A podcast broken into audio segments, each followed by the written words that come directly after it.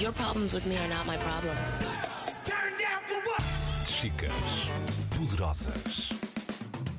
Bitches get stuff done. Olá, bem-vindos a mais um episódio do podcast Chicas Poderosas Portugal. Eu sou a Catarina e tenho a honra de conduzir o último podcast desta temporada das Chicas, em parceria com a Antena 3.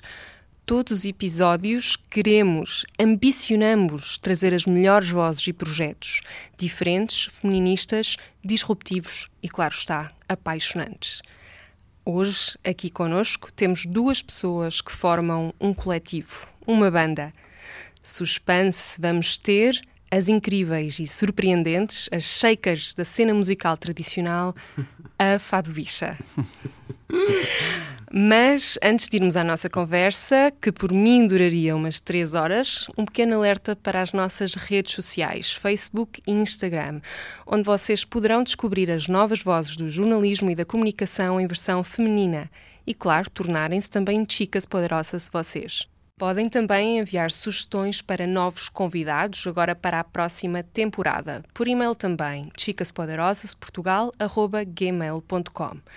Mas bom, vamos lá. Hoje temos aqui então a Fado Bicha. Temos o João e a Lila. E passando a redundância, vamos começar pelo início, não é? Como é que vocês chegaram cá, meninos dos anos 80, chegaram este percurso até à Fado Bicha? Eu comecei a fazer hum, estes espetáculos. uh, espetáculos. Enfim, a palavra espetáculo talvez, talvez seja um pouco uh, lisonjeira demais. Estes acontecimentos de fado bicha num bar uh, em, em Alfama, um bar muito pequeno, que se chamava. uh, porque já, já fechou, chamava-se Favela LX. E, e era um bar que dava palco a artistas queer emergentes em Lisboa. Houve muitas pessoas que começaram a fazer shows lá. E, e eu, que vinha já desde há uns anos com a vontade de cantar fado, vivia no estrangeiro, voltei para Portugal, tentei o percurso que eu imaginei que fosse mais ou menos o percurso normativo e não resultou. E, e então pensei que já vinha com a ideia de criar um espaço para que eu pudesse expressar-me através do fado de uma forma diferente, e então foi lá que aconteceu. Então, o que é que vos uniu de início? Foi a música ou foi o ativismo? Eu acho que nem, nem uma nem outra, sinceramente.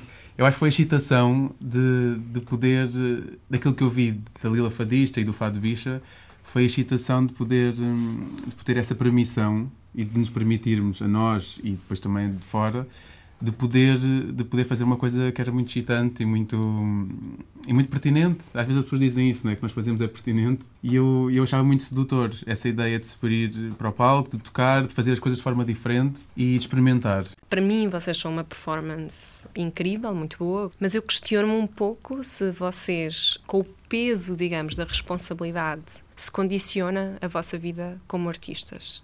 Eu acho que nós tentamos um bocadinho todos os dias eh, desre- desresponsabilizar-nos dessa parte, porque acreditamos que, acima de tudo, é difícil representarmos outras pessoas. Nós representamos-nos a nós próprios, não é? A nós próprios, aquilo que pensamos, aquilo que refletimos em conjunto e em separado. E a premissa parte muito daí. Obviamente, se calhar começam a aparecer outros fatores de será que as pessoas vão gostar disto, será que não vão gostar? Quando ao princípio era uma coisa muito naiva, não é? Muito ingênua de fazíamos porque, porque sentíamos que era isso que queríamos fazer. E... Mas acho que nós, por outro lado, também não nos levamos muito a sério. A ideia da Lila não se leva muito como cantora, eu não me considero músico profissional. Ou seja, a responsabilidade perante tudo isso não é muito. não a sentimos de uma forma hum, profissional ou profissional- profissionalizante em que temos essas, essa responsabilidade perante nós e perante os outros e, e cumprir as expectativas. E achamos que no dia em que deixar de fazer sentido ou que não tivermos mais nada para dizer, arrumamos as coisas e vamos cada um à sua vida. Vou discordar inteiramente. É, é destas eh, discussões que nós gostamos. Claro. e, e o engraçado é que falamos dos dois, ambos falamos pela- íamos- pelas duas. íamos certos. Eu acho que nós nos responsabilizamos muito.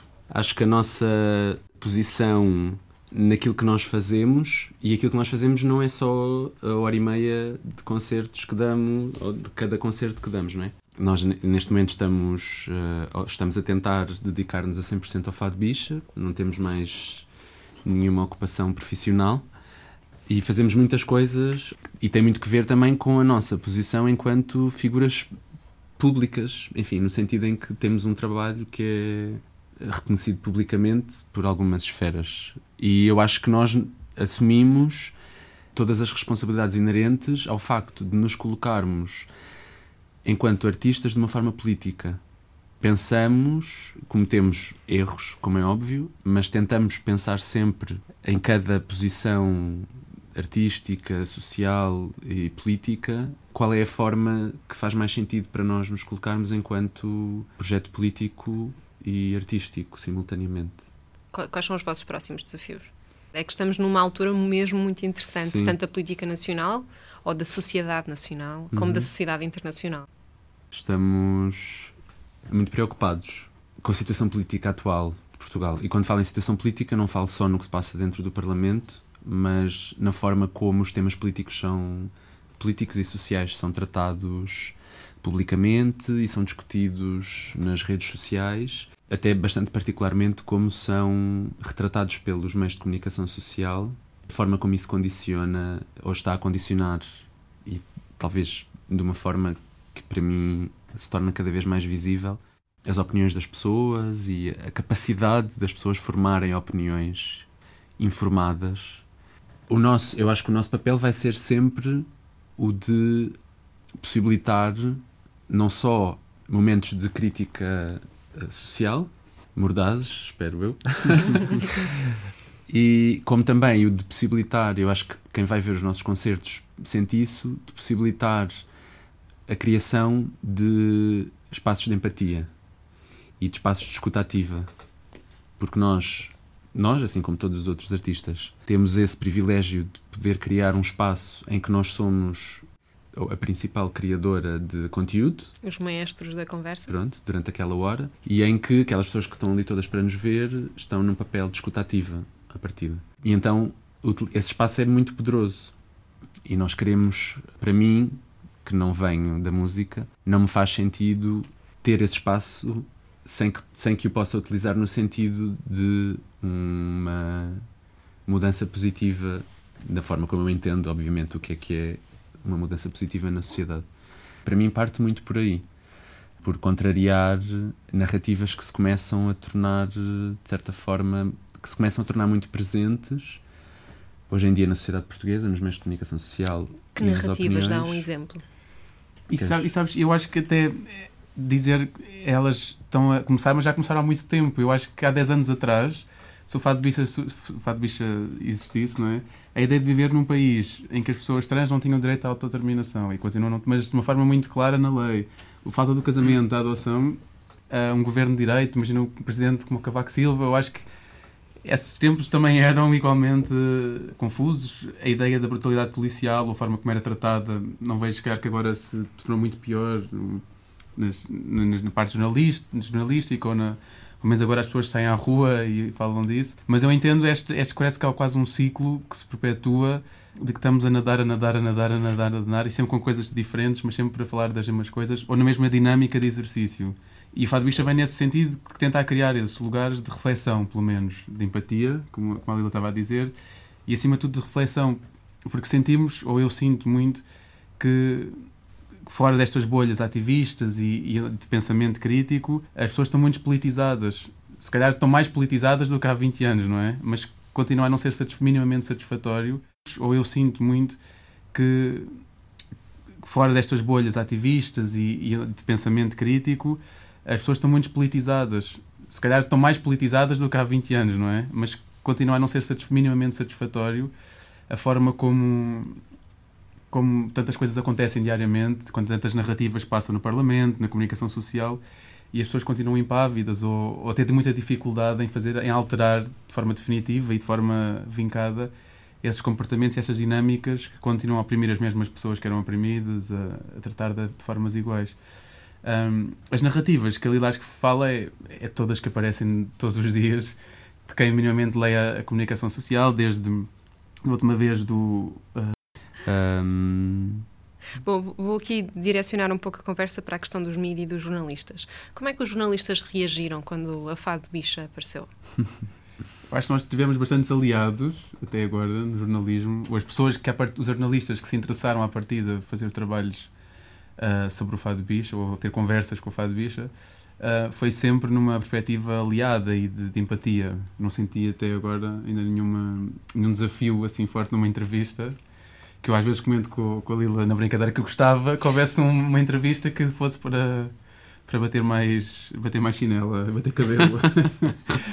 Mas sentimos que as conversas vêm, vêm também dessa bolha de jornalistas muito predispostos a, dar Claro. a fazer esses artigos.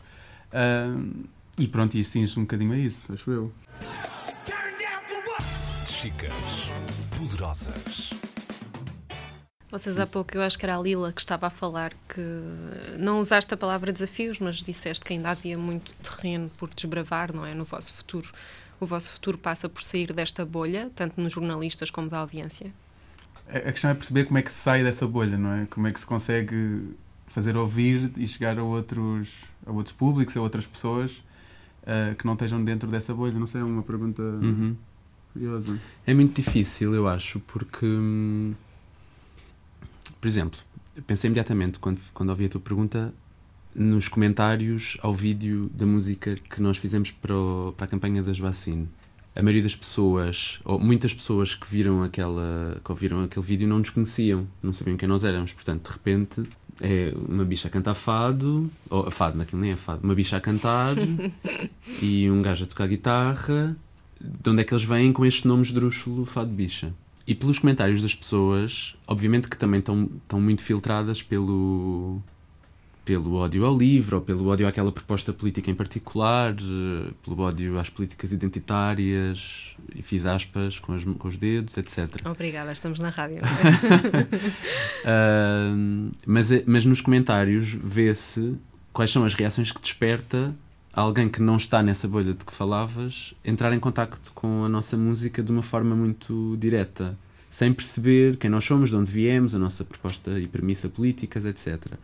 Que as pessoas hoje em dia, não é as pessoas hoje em dia, eu detesto falar assim, mas vivemos numa época em que isso não é muito estimulado, porque temos mil estímulos para gerir diariamente e temos, assim, genericamente falando, progressivamente menos capacidade de nos focarmos num assunto apenas e tentarmos, talvez, entender várias perspectivas sobre o mesmo assunto. E, portanto, isso eu acho que é, é bastante difícil para alguém que não está dentro de uma, dessa bolha que tu falas, ou seja, pessoas que já são sensíveis à cultura queer, às minorias eh, sociais, sexuais, o que se queira, de alguém que não tem, acha que não tem contacto com ninguém LGBTI, né?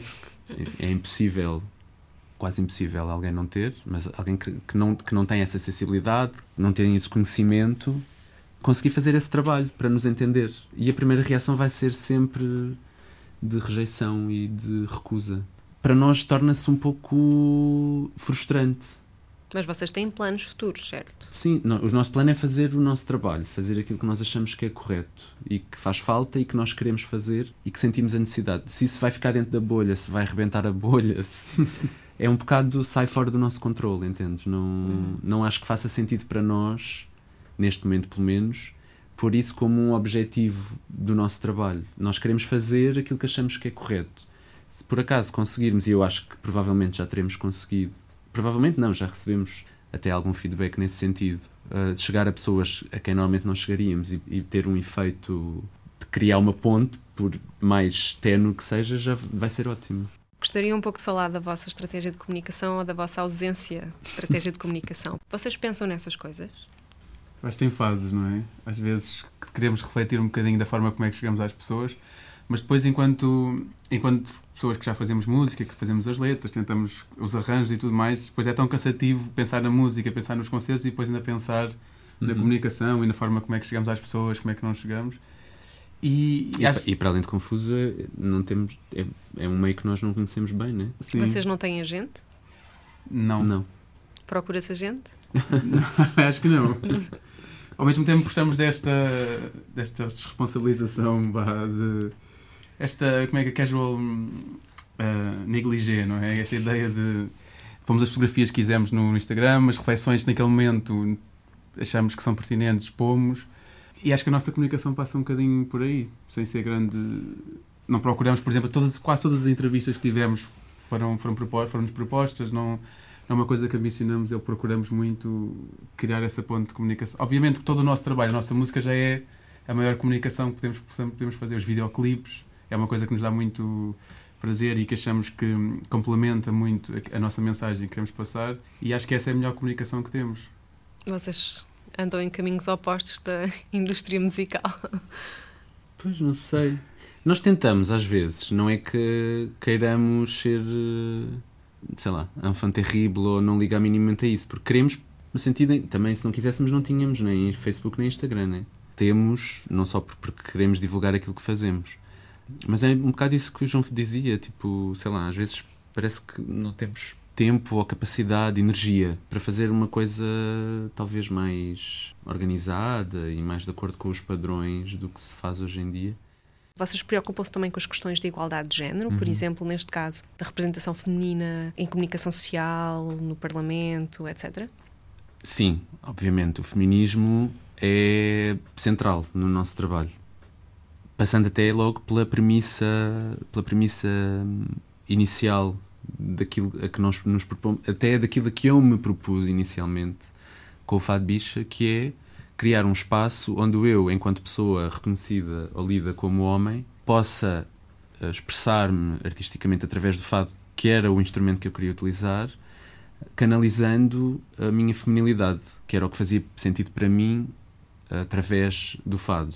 Logo, o feminismo, a defesa do que é entendido socialmente como, como feminino, do que é construído socialmente como feminino e das expressões femininas, sejam quais forem os corpos que as tenham, é a premissa básica do, do projeto. Até mais do que para mim, enquanto pessoa homossexual.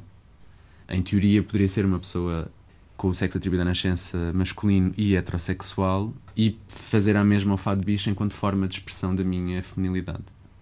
Contudo que, contudo que isso inclui, toda essa defesa inclui, incluindo, obviamente, a defesa da igualdade de género, pensando, enfim, no mundo binário uh, em que há pessoas reconhecidas como homens e pessoas reconhecidas como mulheres e como este segundo grupo de pessoas é historicamente oprimido e relegado em quase todas as esferas da sociedade, particularmente naquelas que envolvem criação de poder e de influência uh, social e política. Uh, isso para nós é uma preocupação diária, até, eu diria. Eu acho que só para responder. Uh, sim, mais não, sintético. Não, está tudo bem, está tudo bem, estava a adorar.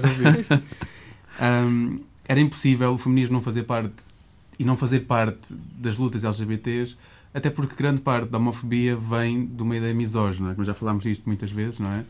Um, desta ideia de que a masculinidade não se pode aproximar de, de, do lado mais feminino e isso é punido. E, e, nós, acho que durante toda a nossa vida sentimos esse fantasma e continuamos a senti-lo uhum. diariamente. Um, de enquanto pessoas lidas como homens não se podem aproximar do lugar da mulher. Sim, sim. Portanto, não faz sentido uma luta LGBT esquecer do feminismo porque vai-se atropelar e vai ser um tiro no pé, não é? Mesmo que não queira saber.